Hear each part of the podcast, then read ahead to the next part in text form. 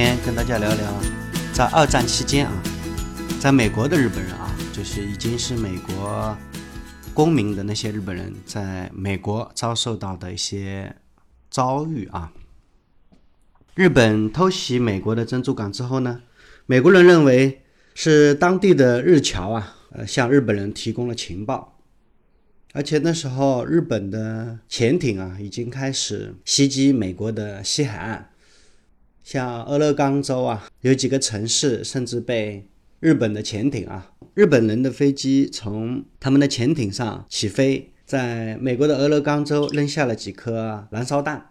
呃，虽然没有什么太多的军事意义，但是还是起到了呃很好的恐吓美国老百姓的作用啊，因为大家知道。美国本土啊，远离战争，不管是一战、二战，历史上啊，美国的本土从来没有受到过攻击。这次日本人偷袭了美国西海岸，而且日本人偷袭珍珠港啊，让美国人非常的恐惧。在二战期间，日裔美国人也被美国人欺负了啊，这个欺负的也不轻。虽然没有遭到什么毒打呀。毒气啊，还有焚尸啊，这种啊，跟德国人对待犹太人还是不一样的啊，也没有人在他们身上进行医学实验啊之类的。但是美国政府啊，确实对日裔的美国人施加了暴行，尤其是在美国的西海岸，在加利福尼亚州，虽然日裔的美国人哈人数不是很多，占总人口的百分之一，但是在珍珠港事件第二天的早上。美国白人就开始对日裔美国人进行迫害了啊！加利福尼亚州的州长、检察长和当地的检察官一起啊，他们几个人首先带了一个坏头啊，把日裔美国人从加州政府中间解除了公职，包括一些律师啊、一些医生啊，他们的行医执照、律师资格证都被吊销了，还有那些渔民啊，也禁止他去打鱼。加利福尼亚州的州长沃伦他还说：“看，虽然国内没有看到日本人在搞破坏，但这正说明了日本人啊，他的阴谋是多么的险恶呀！”他还通知华盛顿说：“我们本州的司法官员啊，一致认为，美国出生的日本人比日本的侨民还要危险。”珍珠港事件之后，美国西部的一些报业集团啊，在报纸上他们都这么说：“为什么要对日本佬这么好呢？”他们占了停车位，他们在邮局排队，站在你的前面。他们在公交车和电车上还有座位，让他们受苦吧，让他们挨饿吧。谁反抗就让谁死。我憎恨日本人，憎恨所有的日本人。这是在美国的报纸上啊，他就直接这么说。有一个美国的专栏作家在报纸上说，把所有的日裔美国人，包括婴儿和小孩，一个不留，把他们都驱赶到美国的内地去啊。当时美国的内地，嗯，它还是比较荒凉、比较贫瘠的地方。现在美国的中部啊，也是相对比较落后的地区。接下来，在美国的什么保险公司啊，取消了对日裔美国人的保险，连牛奶工啊，送牛奶的他也不愿意给日本人送牛奶，杂货店也不愿意把东西卖给日本人，甚至加州政府冻结了日裔美国人的财产。连银行他们都不愿意给日裔美国人兑现支票。加利福尼亚州的州政府啊，建议日裔美国人啊，干脆你们还是移居到内陆去吧。八千名日裔美国人听从了州政府的建议啊，这也表示啊，你看当时的日裔美国人处境多么的艰难。就算这样啊，其他州的美国人也不太待见这些日裔美国人。爱达华州的州长跟媒体说：“日本人像老鼠一样生活，像老鼠一样繁殖，像老鼠一样活动。”这是他对媒体说的啊，公开这么讲。这八千名美籍日本人，他们的生活充满了恐慌。在逃难的路上，他们看到理发店的窗户上是这样写的：“日本佬进来刮胡子，发生意外概不负责。”饭店的窗户上写着。本店会毒死老鼠和日本佬。在路上加油站也不愿意给他们加油他们甚至于买不到水连上公共厕所都很困难。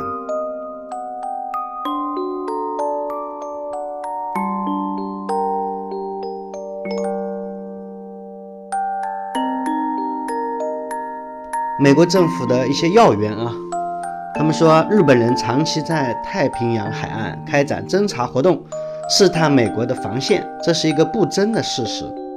在这些美国白人高官的压力下啊，当时的美国总统罗斯福签署了臭名昭著吧，应该说第九零六六号行政命令，授权战争部建立军事区，可以命令任何人或者所有人撤离。罗斯福大笔一挥啊，授权德维特将军处理这些日裔美国人。这个叫 John DeWitt 的美国将军啊，他是这么解释。九零六六号行政命令的，他命令日裔美国人在四十八小时内处置好自己的房产、产业、家具，一起搬迁到安置点去。在迁移的过程中啊，德维特将军只允许他们去用手提包携带个人物品啊，连刀片啊什么的都是不允许带的，白酒全部都收缴了。日裔美国人的投资和银行存款全部都被没收了。申诉权利也没有，啊，甚至于没有办法无权抗议啊！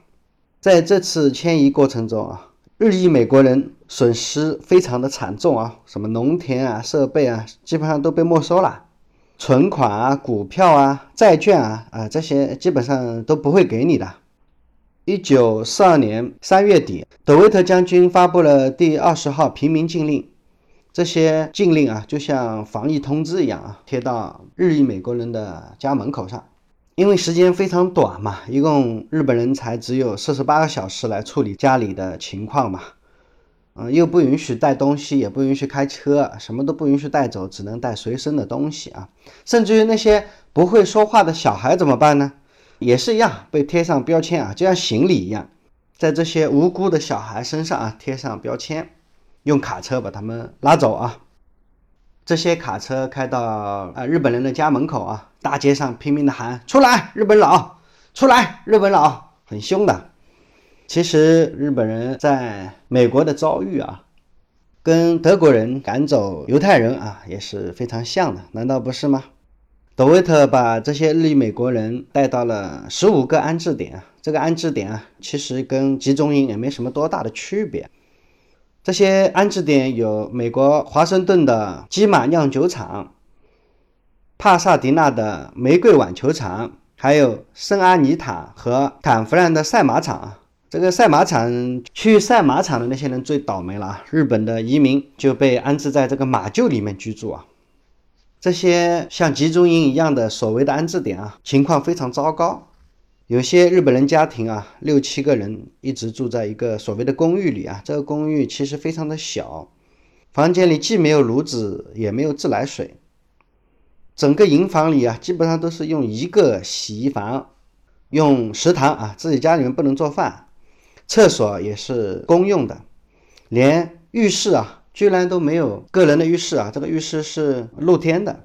倒霉的日本人只能在美国大兵的注视下来洗澡，这可能是美国历史上最严重的群体性侵犯人权事件了。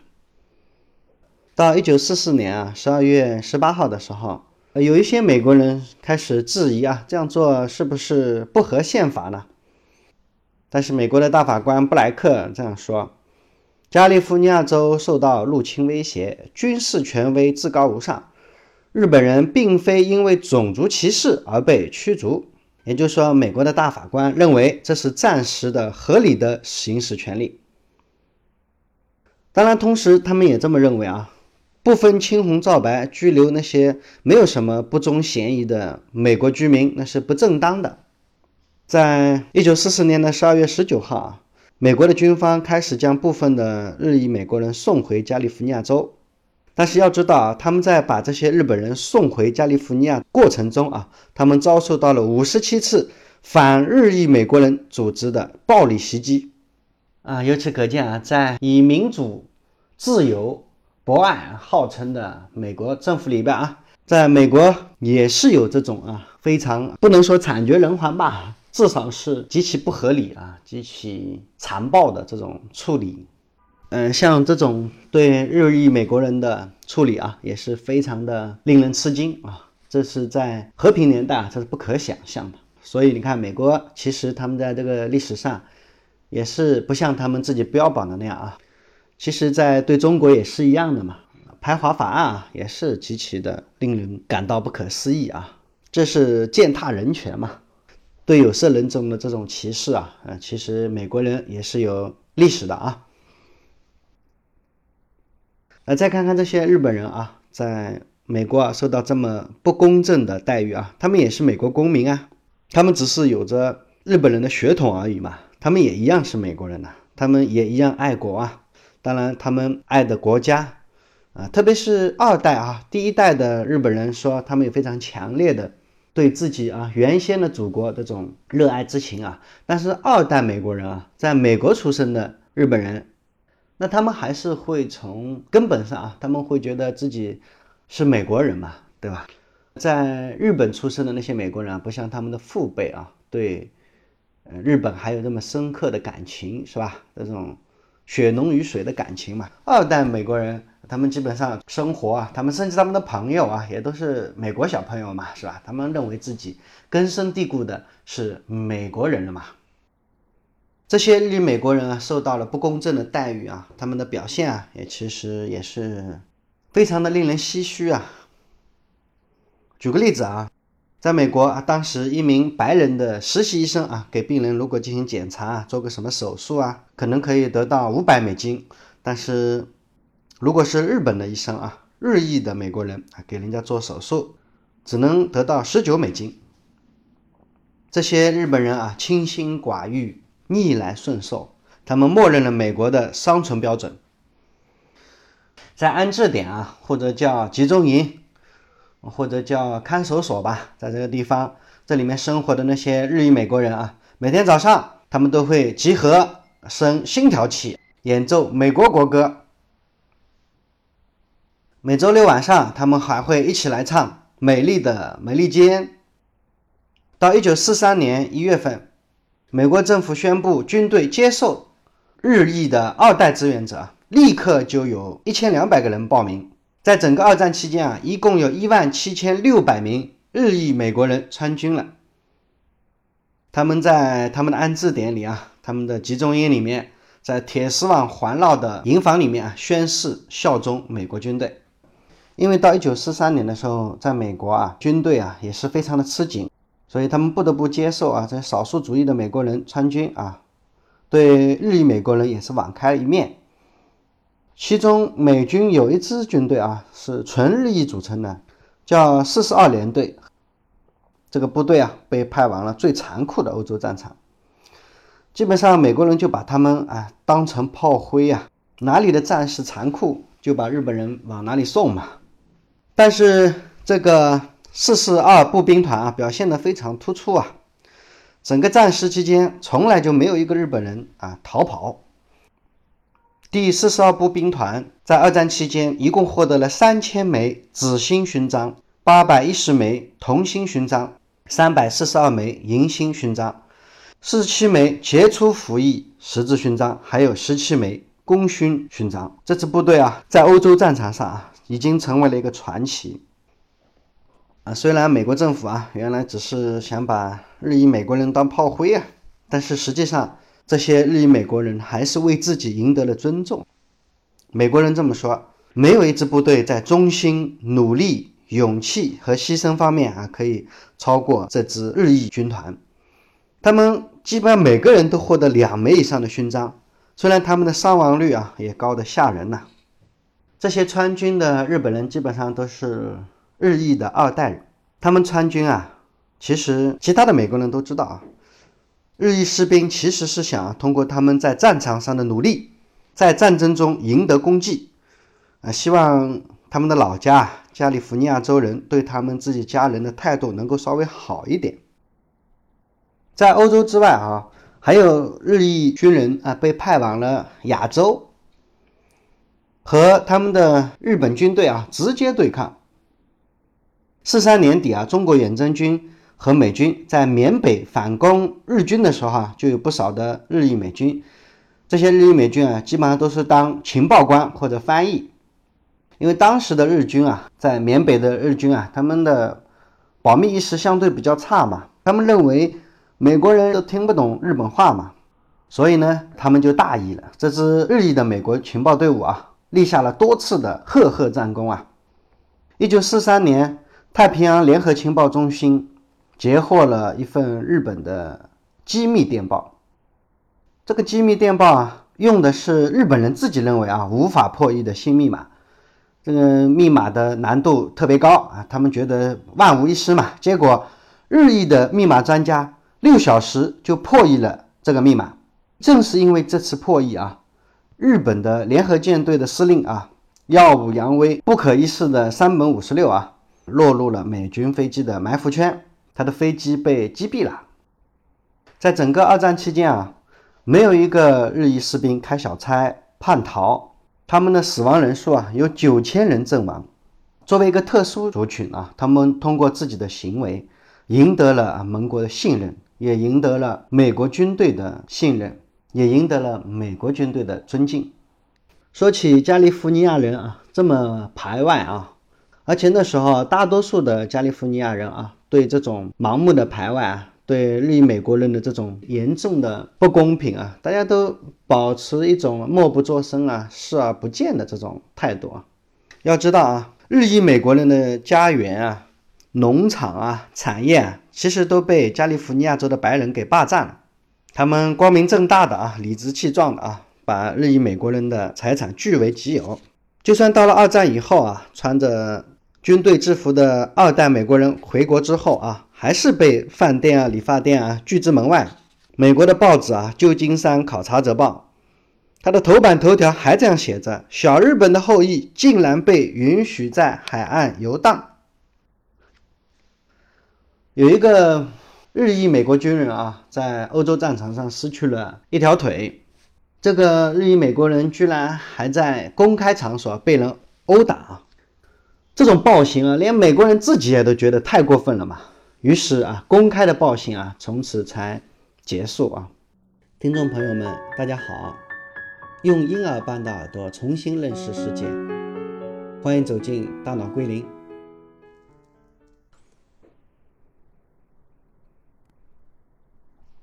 美国的战争部啊，呃，其实也后来也是蛮关注的嘛。后来他们专门搞了一个，呃，类似于巡讲活动啊。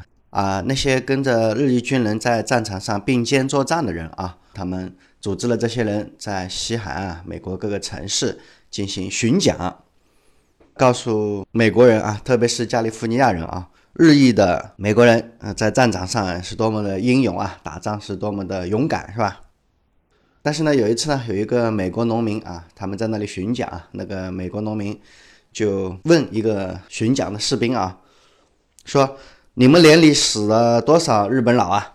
那个中尉回答说：“到战争结束的时候，我们排里面的日裔士兵只活下来两个。”那个农民说：“啊，太可惜了啊，居然还剩下了两个。”啊，在场的听众们啊，有的看着天花板，有的盯着地板，有的人呃看着膝盖啊，大家都一言不发。其实，在一九四五年的时候，耶鲁大学的法学教授尤金·罗斯托就已经发表过一篇啊，非常的严厉的批评这个事件。他发表的文章题目为《日裔美国人案件一大灾难》。他强调，强送和拘留日裔美国人这个决定啊，是多少年来对我们自由最糟糕的打击。虽然很多美国官员拿什么战争啊作为借口啊。来对他们的这个暴力行为进行掩饰嘛？但是实际上啊，他们没有什么真实的证据来说明啊，他们这个拘留事件对军事上有些什么必要。到一九四四年底啊，最高法院终于宣布啊，拘留美国公民身份的日本人是违宪的。啊，四二年的时候，罗斯福总统不是下令啊逮捕。日裔美国人嘛，把他们关到集中营里面去，是吧？四四年的时候，他已经开始啊，罗斯福总统本人就已经为日裔的美国人进行辩护了啊，因为你看啊，日裔美国人啊，在美国的日本人，他们其实并没有做什么坏事，他是美国的公民啊，你怎么能自己把他们哎给关押起来呢？他们又没犯什么错，是吗？罗斯福总统本人已经公开为日裔的忠诚进行辩护了啊。所以这是美国历史上啊最严重的群体性侵犯人权事件嘛？刚才说的啊，到一九八八年啊，美国总统里根签署了《国民自由法》，正式以国家名义向日裔道歉，并且啊给了每人两万美元国家赔偿。到九二年的时候啊，布什总统再次追加，给了每人两万美元的赔偿。不过到现在啊，我们有充分的信心来说明啊。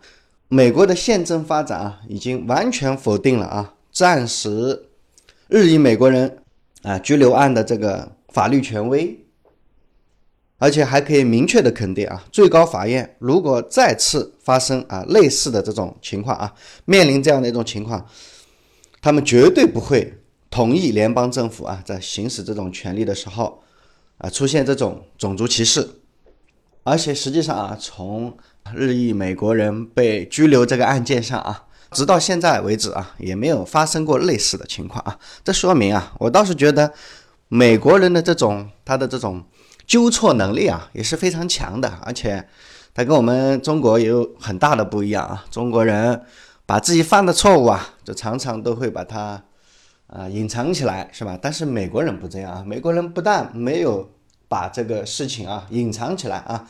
家丑不可外扬嘛。不仅如此，他们会把在历史上发生过的这种错误啊，他就会老老实实的嗯放在明面上，是吧？然后这种歧视日本人、歧视啊当年对美国本土居民印第安人的那种迫害行为啊，美国政府、美国人民他是不会把它隐瞒起来的，是吧？所以这点啊，也是我们值得学习的地方啊。美国人呢，知错就改。从不隐蔽自己的错误啊！最后，我们也觉得啊，我非常赞赏啊，日裔美国人在战时他们的表现啊，就是确实是体现出了一个伟大的民族，他们的这种坚韧不拔的毅力。在这一点上啊，我是不带有任何的对日本人的歧视啊。我们中国对日本的歧视是非常严重的啊。我们的很多媒体啊，其实都是在妖魔化日本，这一点呢，我表示非常的愤慨啊，我非常反对抵制日货啊。我觉得让两个民族和解的方式，不是在那里炫肌肉，不是在那里耀武扬威，看我真的能打你，你真的能打我。我们要用和平的手段啊，用自己的智慧来解决我们现在中日双方的一些问题，是吧？就像。我们经常说的那句话：“我坚决不抵制日货，我只抵制蠢货，是吧？”两个国家对某一个事件啊，在某一个特定的历史时期有不同的见解啊，有不同的想法，价值观有所不同，这也是非常正常的。我觉得我们要求同存异啊，找到一些解决问题的方法，而且我觉得真正的让对手啊相信你啊，让对手或者服气你吧。他并不是因为你跟他耀武扬威啊，是吧？也不能因为你个大你就跟人家耀武扬威，威胁他们，是吧？我觉得没有意义啊！而且实际上，人家虽然个子小，人家人数比你少，但是人家的这种武力啊，人家的这种军队的能力啊，不见得是比你弱的。你要明白这一点啊！所以，如果真正打起来啊，中日两国打起来，真的是谁输谁赢，谁知道呢？是吧？而且。不管怎么样，只要一旦打起来啊，第一谁输谁赢还是不见得的。第二，最后谁是赢家呢？这是可想而知的事情嘛，是吧？你动动脑子想一想嘛，谁会最终成为赢家呢？好，啊，今天关于日裔美国人啊，在二战期间被美国人歧视的这个案件啊，就介绍到这里啊，希望能够引起大家的反思啊，谢谢各位，嗯，就讲到这里啊，今天就到这里吧，再见。